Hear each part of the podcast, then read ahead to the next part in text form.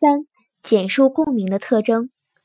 共鸣是指在艺术欣赏过程中，欣赏主体在审美直觉和审美体验的基础上，进而被艺术所感动、所吸引，以至于达到忘我的境界，使欣赏主体与艺术形象之间契合一致、物我同一。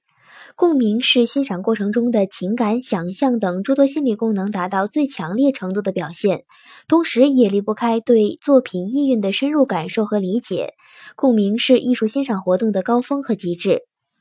共鸣的特征如下：小一，艺术欣赏中的共鸣现象会因不同艺术门类的艺术语言方式而有不同的表现方式。在文学欣赏中，引起欣赏者共鸣的主要是文学语言的审美魅力；对于音乐作品来说，则是音乐的节奏和旋律表达的情感与欣赏者情感的和谐和共鸣。小二，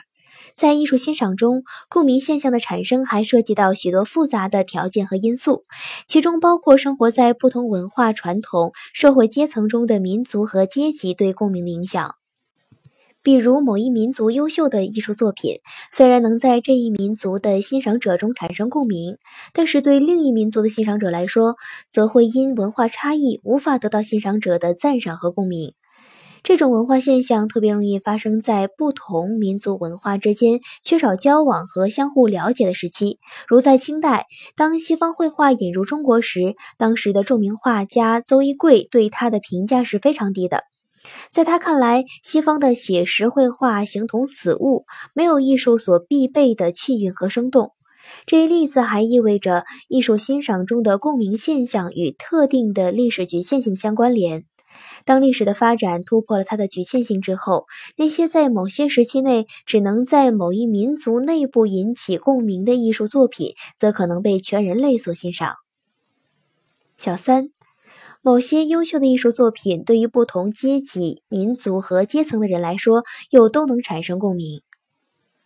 这一事实说明，对于人类而言，超越不同民族、阶级和阶层差异的共同美感是存在的。孟子认为，人的美感具有普遍性、共同性，这就是他的共同美感说。他说：“口之于味，有同视焉；耳之于声也，有同听焉；目之于色，有同美焉。”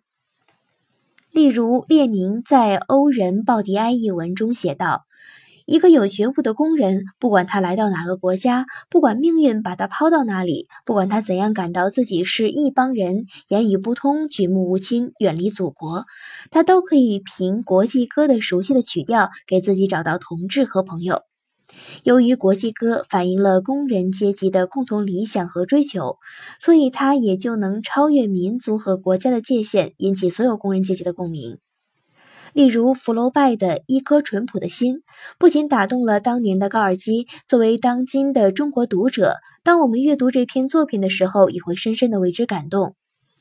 莎士比亚的四大悲剧，几百年来受到不同时代、民族、阶级的人们的共同喜爱。